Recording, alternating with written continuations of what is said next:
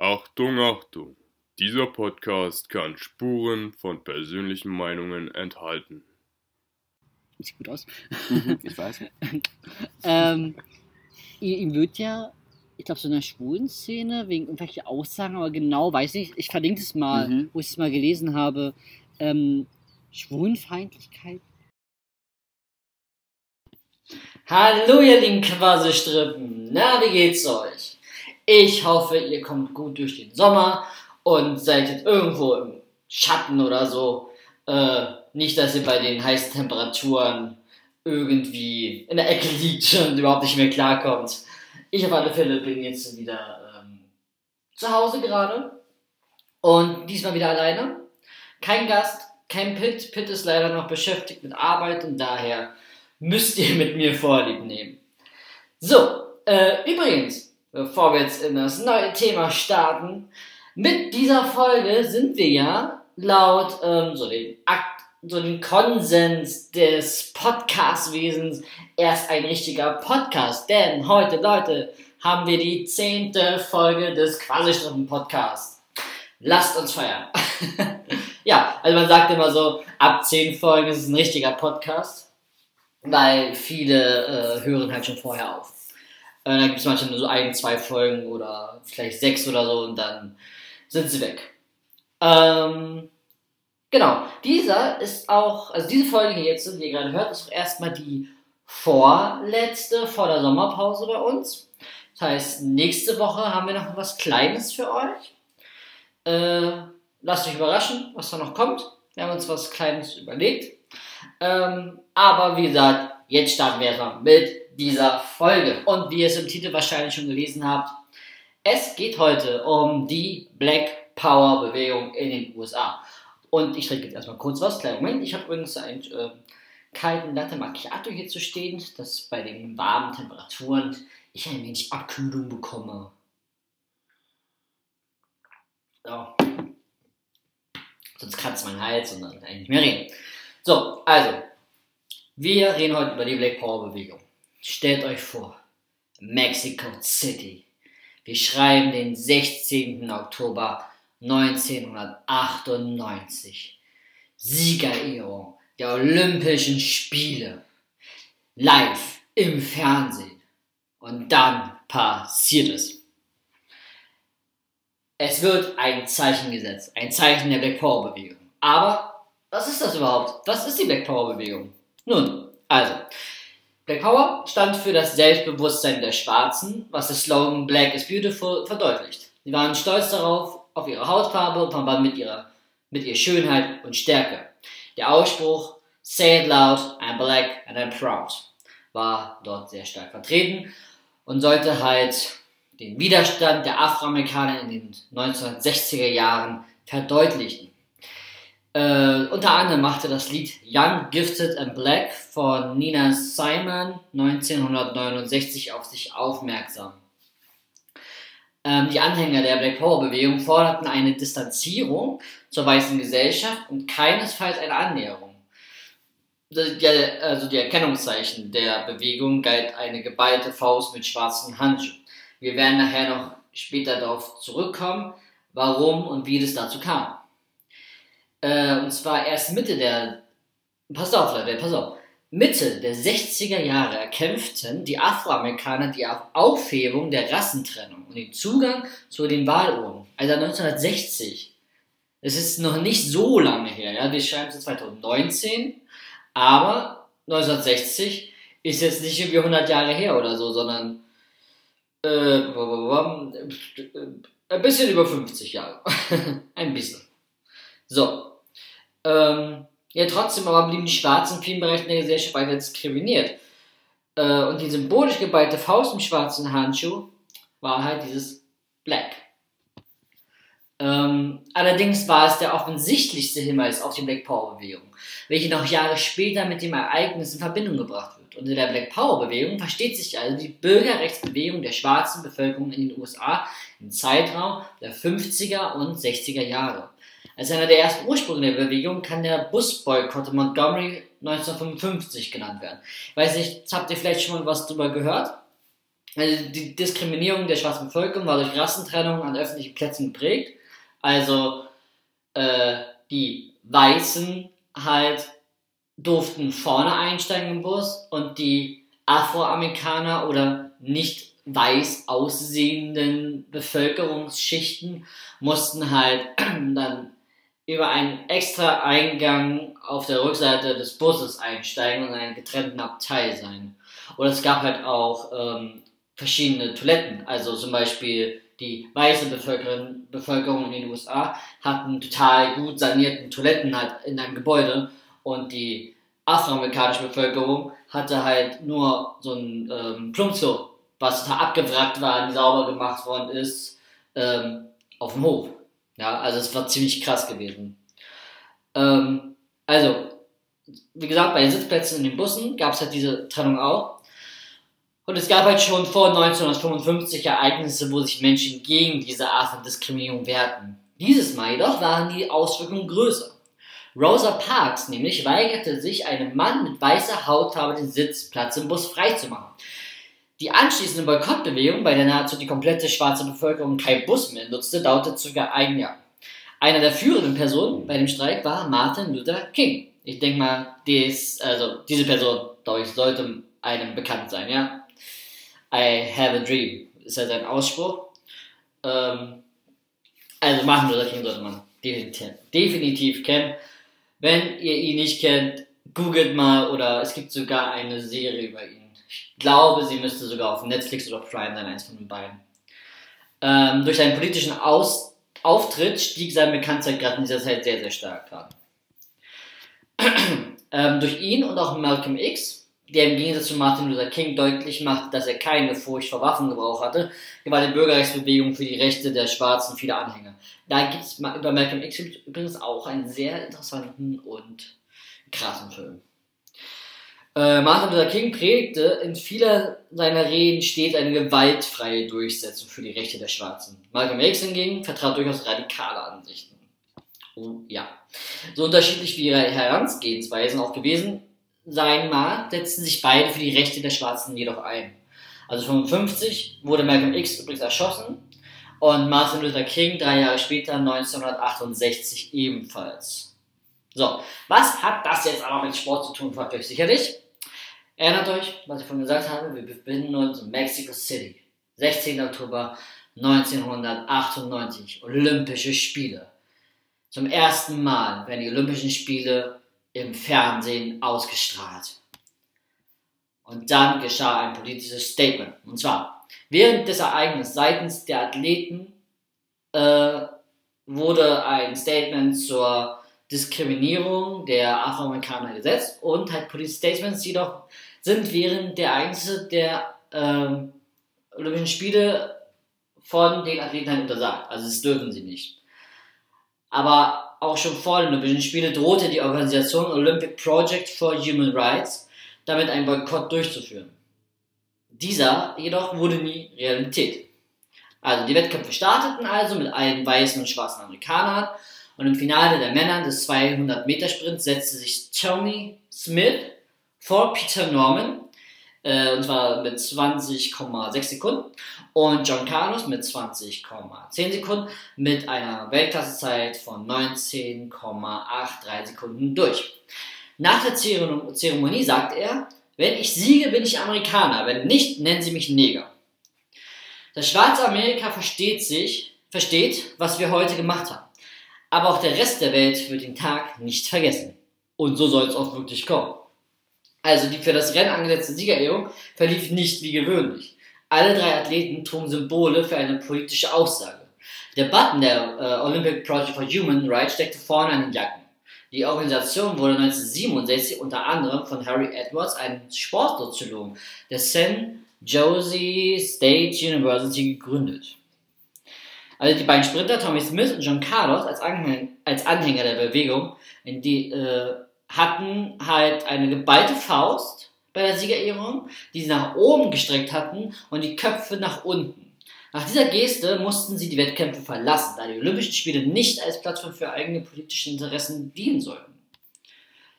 Und diese, dieses Statement, also mit dem hochgeballt gestreckte Faust äh, und nach unten gucken und mit dem Button, das wurde halt während des Abspiels der Nationalhymne vollzogen. Und sie standen dort auch ohne Schuhe und nur in schwarzen Socken auf dem Podest. Die Hände haben sie gesagt, schwarzen Handschuh, im schwarzen Handschuh, zur Faust geballt. Smith reckt den rechten Arm in die Luft, Carlos den linken, beide haben den Kopf gesenkt. Norman trägt an der Brust die Plakette der Black Power Bewegung Olympia für Menschenrechte. Den Blick zum Boden gesenkt, das ist ein Zeichen der Armut und genauso wie die schwarzen Socken. Carlos war auf die Idee mit dem Handschuh gekommen und die beiden Medaillengewinner hatten jedoch jeder nur ein Paar, das mitgehörte. Also mussten sie sich beide teilen. Also es hatte jeder nur einen Handschuh an. Ähm, Tommy Smith schrieb später in seiner Autobiografie, er habe mit der Geste nicht an die Black Power Bewegung erinnern wollen, sondern generell an die Menschenrechte. Also hat sich da so ein bisschen distanziert nochmal von. Aber im Prinzip weiß und schwarz sind im stillen Prozess vereint. Ähm, und einem Black Power Gruß folgte dem nächsten. Boxer George Foreman am Ende äh, bei einem Boxkampf hat er halt mit seiner Goldmedaille und, einem US-Fähnchen in der Hand durch den Boxring getänzelt. Und äh, er sagte halt, was ich da von Politik wusste, äh, hätte auf den Kopf einer Stecknadel gepasst. Äh, also er hat sich dann halt auch ähm, zu dieser Black Power Bewegung halt bekannt damit.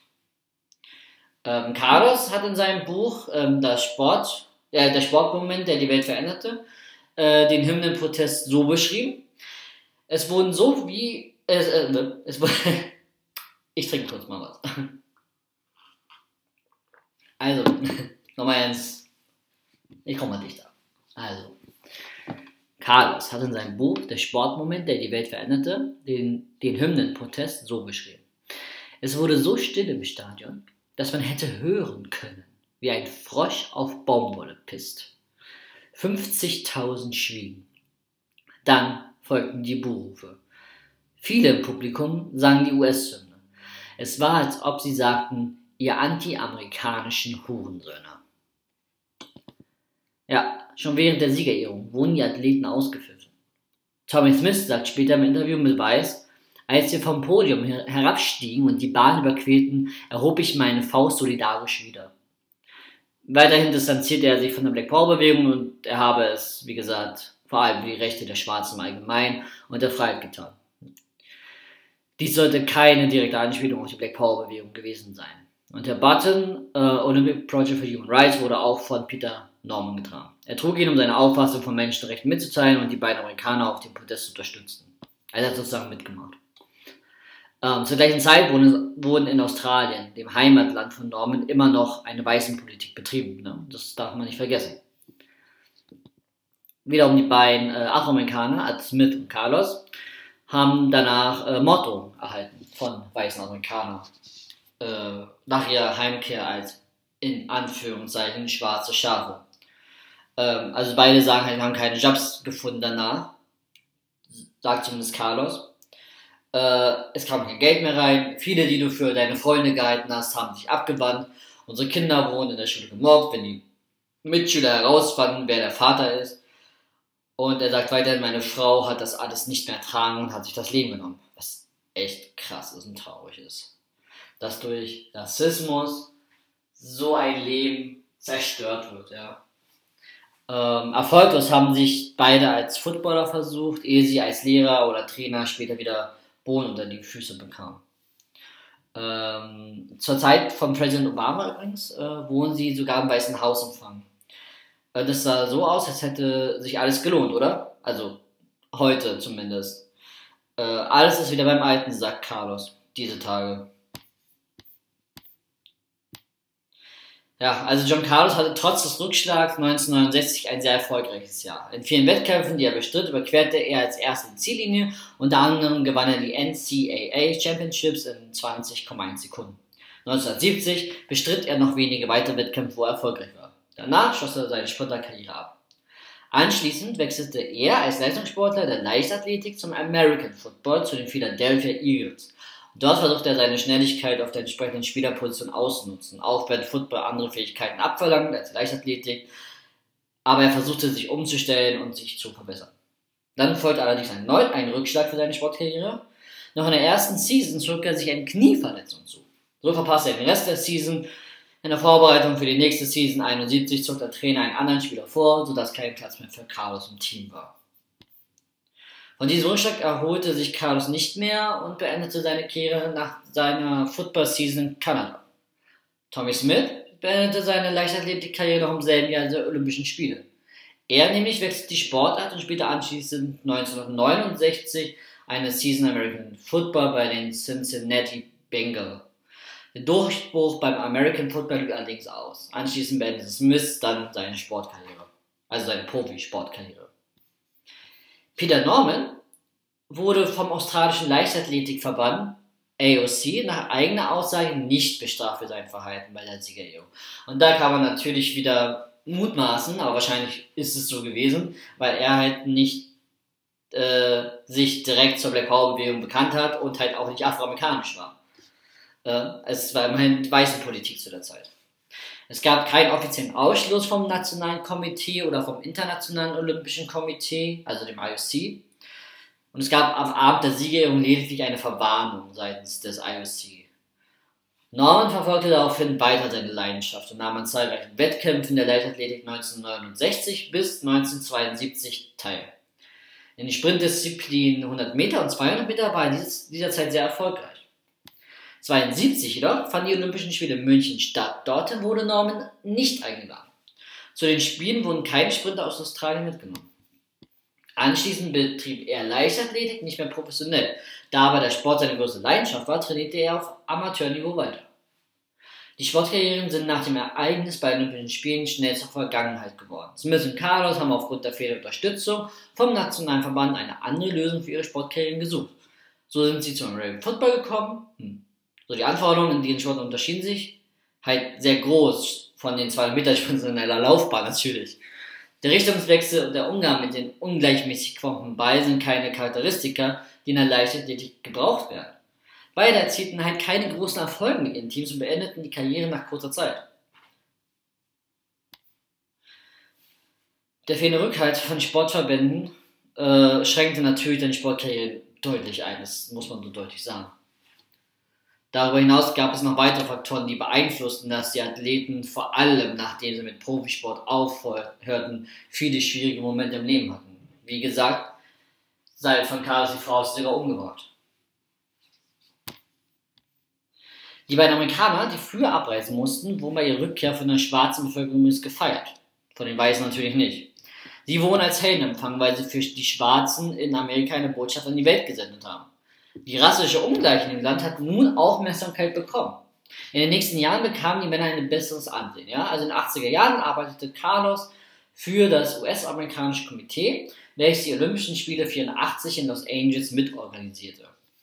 Das positive Image, mit dem die beiden Amerikaner jetzt nach mehr als 50 Jahren assoziiert werden, wurde erst im Laufe der Jahrzehnte nach dem Ereignis hergestellt. Von den Männern, die wegen ihres Protestrechts behandelt wurden, wurden zu Helden mit weltweiten Bekanntheitsgrad. Nicht zuletzt haben dabei die vielen Auszeichnungen geholfen. Die Annäherung mit dem amerikanischen Leichtathletikverband kam durchaus äh, ihm zugute. 2018 bekam er übrigens in Dresden auch den Friedenspreis. John Carlos wurde erst 2003, also 35 Jahre nach dem Protest, in die Hall of Fame aufgenommen. Tommy Smith wurde 25 Jahre zuvor also 1978, die Ehre erwiesen schon. 2008 wurde Carlos Smith dem Arthur H. Courage Award verliehen. Allerdings sollte deutlich gemacht werden, dass die Auszeichnungen nicht entschuldigen, was die Sportler durchgemacht haben, nachdem sie in ihr Heimatland zurückgekehrt sind. Ähm, Peter Norman übrigens kehrte nach den Spielen zurück nach Australien. Dort erfuhr er Anfeindungen an seiner Person, weil viele seine Geste als Kritik an der weißen Politik in Australien sahen. Dies gefiel natürlich nicht jedem. Gerade der Bevölkerungsanteil, der den Schwarzen nicht die gleiche Rechte zuschreiben mochte, wie es den Weißen zugute kam. Norman zeigte sich aber, dass seiner Ansicht nach die Menschen gleich behandelt werden sollten, egal welche Hautfarbe diese besitzten. Nach der Nichtaufnahme in den olympischen Kader des australischen Teams war es schwer, einen geeigneten Job zu finden. Der Sport war seine ganze Leidenschaft, wo er zuvor viel Zeit investiert hatte. Zudem musste er mit dem Job auch genug Geld verdient können. Im Amateursport zog sich seine Achillessehnenverletzung, äh, welche ihm schwer zu schaffen machte, sehr zu. Er trank zunehmend Alkohol, seine Ehe zerbrach. Dann wurde er Lehrer und unterrichtete Sport. Allerdings heiratete er ein zweites Mal. Als Metzger verdiente er sich noch zusätzlich Geld. Ähm, Im Gegensatz zu den beiden anderen Athleten, Carlos und Smith, bekam Peter Norman auch im Laufe der Jahre nie die Anerkennung, die ihm hätte zukommen können. Die Olympischen Spiele im Jahr 2000 fanden in Sydney, Australien statt. Die ehemaligen olympischen Medaillengewinner von Australien wurden zu diesem Ereignis eingeladen. Er nicht. Später heißt es in einer Mitteilung vom IOC, dass nicht genug Geld zur Verfügung stand, um alle Medaillengewinner einzuladen. Peter Norman wurde kurz darauf vom amerikanischen Komitee zu den Spielen in Sydney eingeladen. In Amerika hatte er für viele Schwarze eine Heldenrolle eingenommen. Diese Art von Anerkennung und Zuspruch bekam er so nie aus dem eigenen Land. Das AFC entschuldigte sich erst 2012 dafür, wie er mit Norm umgegangen ist.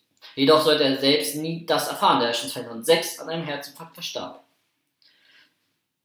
Äh, auch in diesem, übrigens 2006 ähm, ähm, wurde auch an einem College, und zwar der Universität im kalifornischen San Jose, eine Statue enthüllt, die halt genau diese Szene auf dem Podest nachgestellt hat.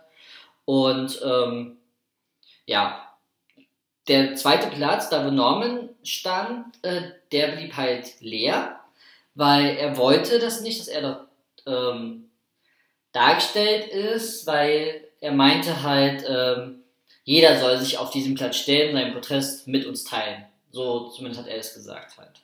Also, dass jeder für die Rechte einstehen kann.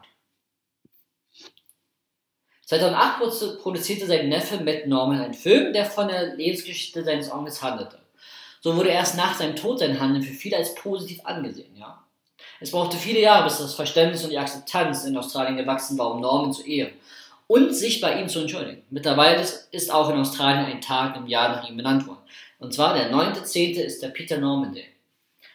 Norman musste kurz nach dem Protest nicht die gleichen Konsequenzen tragen wie John Carlos oder Tommy Smith. Allerdings hatte er auch von Anfang an nie die Anerkennung von Menschen bekommen wie beiden. Die Voraussetzung für ein Leben nach den Olympischen Spielen war für Smith und Carlos ähnlich. Peter Norman konnte vorher seinen Sport länger betreiben als der Amerikaner. Der soziale Abstieg folgte dann aber schließlich sehr drastisch und er konnte die Rückschläge im beruflichen, gesundheitlichen sowie privaten Bereich nicht so erfolgreich einstecken. So gab es im Jahr 2000, als die Spiele in Sydney stattfanden, eine riesige Enttäuschung, nicht vom AOC eingeladen zu sein. Ja. Bei Smith und Carl bilden sich mit der vorschreitenden Zeit im Heidenstatus.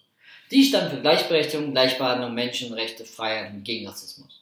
Die Wertschätzung für das, was Peter Norman an dem Tag der Siegerehrung verkörpert hat, kam erst nach seinem Tod und ist in aktueller Gegenwart noch immer im Prozess. Die Amerikaner konnten Norman schon früher die Anerkennung und Respekt für den Mut geben, als es viele Menschen in Australien geschafft haben. So viel zum historischen Abriss. Jetzt kommen wir mal in die, ja, fast Gegenwart. Und zwar reisen wir mal in das Jahr 2016. Dort hat sich nämlich auch was zugetragen. Und zwar, und ich gebe da jetzt einfach mal äh, den äh, Tweet von US-Präsident Donald Trump wieder, ja.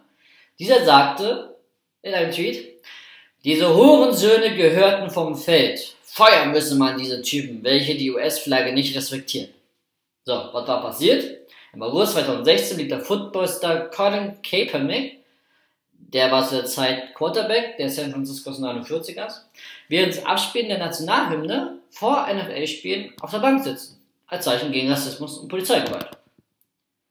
Allerdings, als er dann gemerkt hatte, so, okay, das klappt nicht ganz so, wie ich es so wollte, und viele hassen mich dafür, hat er seine Körperhaltung geändert und fortan wurde er knien, um zu zeigen, dass sein Protest nicht als Respektlosigkeit gegenüber Flagge und US-Militär zu verstehen sei. Äh, die Reihenweisen schlossen sich ja den Sportkollegen Kaepernick an. Leider ist die Botschaft nicht richtig angekommen. Der konservative Teil der USA ärgert sich noch immer über die undankbaren Sportmillionäre. Ja, so eine Art so, was fällt denen ein? Die kriegen so viel und dann setzt sie noch ein Zeichen gegen Rassismus. Oh mein Gott, wie kann das bitte sein, ja. Ja, die Folge war allerdings, Kaepernick, mittlerweile 30, äh, ist seit Frühjahr 2017 ohne Job. Obwohl der Sport ja Zeug hätte für die NFL, ja, kriegt er keinen Job mehr, deswegen. Mittlerweile versucht er äh, rechtlich gegen die Liga vorzugehen. Aber ja, ich glaube, das kann er stecken lassen. Immerhin ist er jetzt seitdem äh, das Gesicht einer Nike-Kampagne und kriegt da sicherlich auch sehr viel Geld. Also ihr seht, Leute, also Rassismus im Sport ist ein großes Thema immer noch, was eigentlich nicht sein sollte, weil es geht eigentlich um sportliche Leistung, ja. Es geht ja nicht darum, welche Hautfarbe oder wie wir in der letzten Episode gesagt haben, welche sexuelle, Orient sexuelle Orientierung jemand hat.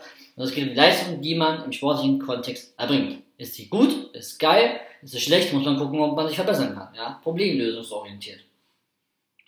Ja, also Leute, wenn ihr genauso wie bei äh, sexuellen Übergriffen im Sport jemand sieht, der deswegen diskriminiert wird, da solltet ihr einschreiten. Und wenn ihr seht, dass jemand wegen seiner ähm, Herkunft diskriminiert wird, schreitet ihr bitte auch ein, ja? Setzt ein Zeichen gegen Rassismus. Das ist die Botschaft von uns. so, Leute. Da ich heute wieder alleine bin, ist das wieder eine kurze Folge. Und somit entlasse ich euch in den Tag, in die Nacht, wann ihr auch immer uns hört. Ich hoffe, ihr habt ein bisschen wieder was gelernt, was Neues, was euch noch nicht so bekannt war. Weil wir wollen euch ja gerne etwas mitgeben, ja. In den Show Notes übrigens äh, findet ihr ein paar Links zu Artikeln und einem kleinen Clip über dieses Ereignis. Und ja, wir hören uns nächste Woche zu einem kleinen Intermezzo vor der Sommerpause. Und bis dahin, gehabt euch wohl und habt viel Spaß und passt auf euch auf. j'utilise